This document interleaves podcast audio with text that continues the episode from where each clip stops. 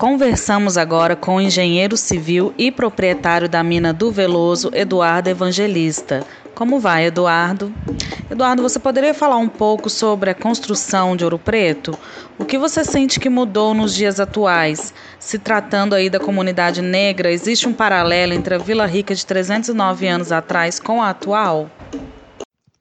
É, quando a gente pensa em, né, na formação aqui da nossa cidade, né, da antiga Vila Rica, a gente tem que lembrar que todo nossa nosso município foi construído com o protagonismo dos povos africanos que vieram para cá é, no regime de trabalho da escravidão. Porém, mesmo com todo esse processo de desumano da escravidão, é, todo o conhecimento e ciência para a extração do ouro veio junto com essas pessoas que, antes de vir para cá, já possuíam, já né, detinham todo o conhecimento de, de extração de ouro, de, de, fazer a metalurgia, né? Porque a, as próprias ferramentas que eles usavam aqui no trabalho também era feito por eles, utilizando minério de ferro.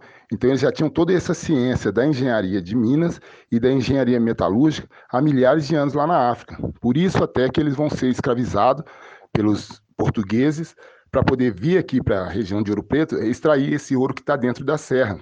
Extrair o ouro de dentro da serra não é qualquer pessoa que consegue fazer. Você vai precisar de muito conhecimento, de mão de obra especializada. Então, esses povos africanos que vêm aqui para Ouro Preto, antiga Vila Rica, eles vêm por causa desse conhecimento que eles já detinham lá no continente de origem. É, e também há outras técnicas, como a técnica de pau a pique, é, o trabalho com a pedra-sabão, também são legados deixados aqui por esses povos negros que construíram a cidade de Ouro Preto e também todos os distritos que nós temos aqui, nos distritos também, grandes obras construídas é, por essas mãos africanas que tinham grande conhecimento. É, porém, toda essa importância é, da presença dos povos negros em Ouro Preto, ela não é valorizada. Né? Na mina do Veloso, desde 2014, é que a gente vem fazendo um, um trabalho de ressignificação do papel desses povos negros na construção do nosso município. Então a gente vê que somente a partir de 2014, né, com a mina do Veloso e, e o coletivo Outro Preto, que a história está sendo é, revisada e contada a, a, partir do nosso ponto de vista, como descendentes desses povos, né, dessas pessoas que vieram para cá. A partir desse trabalho que desenvolvemos com o coletivo Outro Preto, onde valorizamos a presença dos nossos antepassados, é que vemos que ainda há muito o que fazer para mudar as condições das pessoas negras em Ouro Preto. Do ponto de vista cultural, a gente percebe que existem, vamos dizer, duas ouro pretos. A que ressalta o congado, a arte, a música negra, e a que contabiliza um número grande de negros nos presídios. Como você entende esse fenômeno, Eduardo? É, o legado cultural deixado pelos povos negros é, é muito valorizado hoje em dia, porém, é, eles já foram muito perseguidos as, é, essas manifestações culturais negras. Elas sofreram perseguições é, ao longo de todo o, o processo de, de, construção do nosso país. É, o samba e a capoeira, é, eles já foram proibidos por lei no Brasil, por exemplo. E atualmente a capoeira é patrimônio cultural da humanidade. Né? As escolas de samba são exaltadas, né? o, o desfile das escolas de samba do Rio é considerado o maior espetáculo da Terra. Então a gente nota que as manifestações culturais elas tiveram um ganho de respeito e reconhecimento ao longo do tempo. Né? O, o Congado, o Moçambique é um exemplo desse ganho de reconhecimento. Hoje, por força e, resistência dos grupos é, congadeiros e da AMI-REI, né, que é a Associação de Amigos do Reinado, nós temos no nosso calendário aqui de festividades uma das maiores celebrações é, de fé e arte. É, na primeira semana de janeiro, todos os anos, acontece a festa do Reinado, onde grandes é, concentrações de grupos de congado do estado de Minas inteiro, até do Brasil, vêm para cá. Então a gente vê que na, nesse lado cultural, né, de religioso do, dos congados, do, das guardas de Moçambique, nós temos uma valorização é, desse trabalho. Né? Então a gente vê que tem essa Ouro Preto que valoriza a, as manifestações culturais negras e também tem, por outro lado, uma situação onde o racismo estrutural atua provocando essa violência e encarceramento da população negra e jovem. É, esse fenômeno acontece em todo o Brasil, é, não é, é, um, um, problema só aqui de Ouro Preto, essa questão da superlotação dos presídios com população negra, essa violência é, contra os corpos negros, né? A gente é, tem aqui em Ouro Preto registros aí de mortes violentas de jovens somente por causa da cor da pele, né? Eles sendo brutalmente assassinados aí por causa da cor da pele, por causa desse racismo estrutural que atua é, em diversas é, instituições do, que compõem o Estado brasileiro. Então, a gente luta muito aqui na Mina do Veloso para combater esse racismo estrutural e para poder valorizar as pessoas negras por causa desse grande legado que eles deixaram para a construção do nosso país. E aqui em Ouro Preto a gente consegue mostrar isso muito bem, porque é, as obras de engenharia da mineração elas estão escavadas nas rochas, né, aqui na Serra de Ouro Preto. É, na questão da, da, arquitetura, a gente tem todo é, esse, lindo conjunto arquitetônico é na, na, sede do, do município e também nos distritos. A gente tem grandes obras é, executadas por essa mão de obra é, africana que estava aqui no, no, no, início de formação da nossa cidade, né, do nosso município, e, e a gente trabalha para isso, para combater esse racismo estrutural, né, mostrando e valorizando a presença e o legado dos povos negros aqui em Vila Rica. Então, a Mina do Veloso é um espaço de resistência, de valorização né, de divulgação desse legado deixado para o nosso povo preto aqui em Ouro Preto. E sobre a escravidão, Eduardo, para você ela acabou no Brasil? Como você entende essa questão? É, antes de, de, de, a gente é, responder se é, acabou ou não acabou a escravidão no Brasil, é importante a gente entender um pouco mais sobre esse termo, é, definir essa palavra escravidão, né?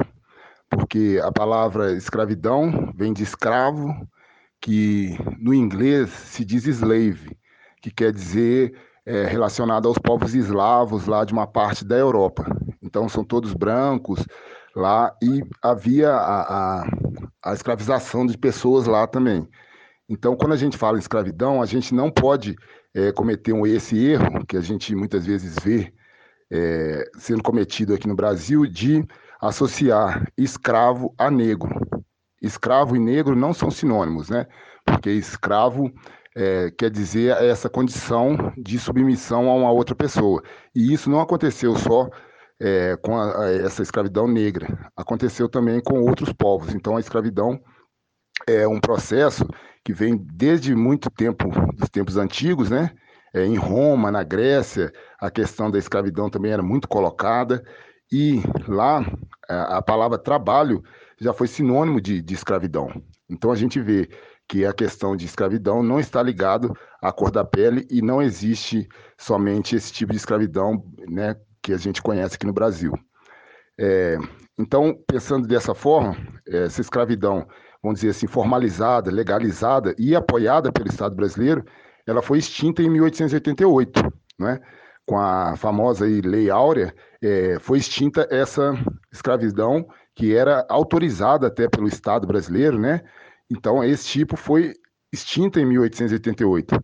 Porém, após essa abolição, né, da, de 1888, é, dessa escravidão é, patrocinada muitas vezes pelo Estado, é, a gente passou a ter a exploração da classe trabalhadora, que a gente pensar que a Revolução Industrial, no seu início, ela tinha condições desumanas de trabalho para as pessoas, né? E que resultou em diversas revoluções aí no, no século XIX, pelo mundo afora, é, principalmente na Inglaterra, que era o berço do, do, da Revolução Industrial, onde crianças trabalhavam nas, nas fábricas, era uma questão de exploração muito grande. Então a gente pode ver então, nesse processo também, uma forma de escravidão. Então, na verdade, a escravidão ela foi se alterando ao longo do tempo. A gente tinha essa escravidão é, que a gente conhece, né, muito falada aqui no Brasil, que essa escravidão é, onde o Estado apoiava, onde era legalizada você ter escravo. Então, essa aí terminou e passamos a ter essa, vamos dizer essa forma de escravidão pelo trabalho, é, principalmente no início da Revolução Industrial, quando temos essas condições de trabalho totalmente desumanas, né? E, e muitas vezes até degradante. E, e essa condição, principalmente pós-Revolução Industrial, começam a criar revoluções no mundo é, pensando em direitos humanos.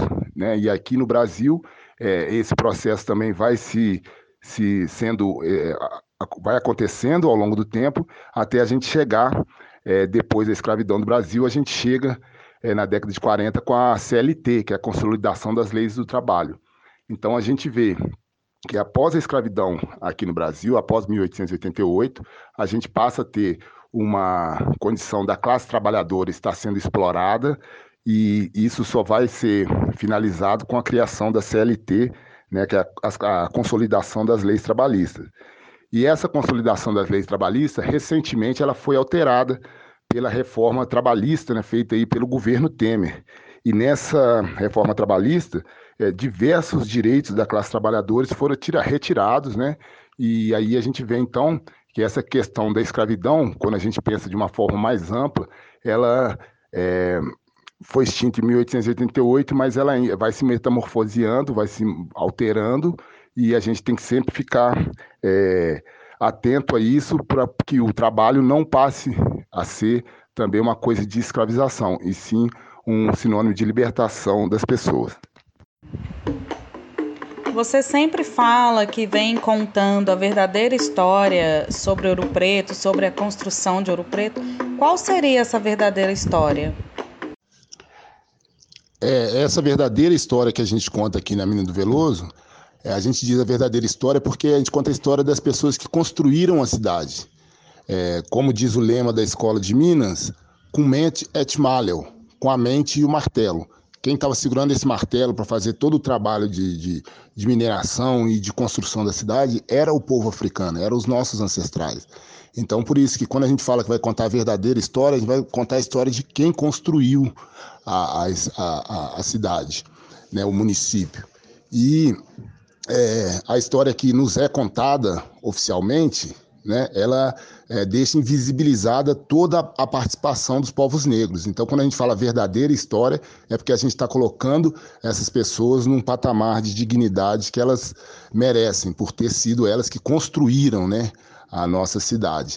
Então, aqui na, na Mina do Veloso, o coletivo Outro Preto, a gente é, gosta de tirar esse, essa história da invisibilidade, e por isso que a gente fala que é a, a verdadeira história, que é a história de quem de quem constrói né, o nosso município. Quando foi feito o trabalho de patrimonialização dele, é, quem escreveu a história foi somente uma parcela da população, é, a elite, né, que não estava é, com a ferramenta na mão, não é?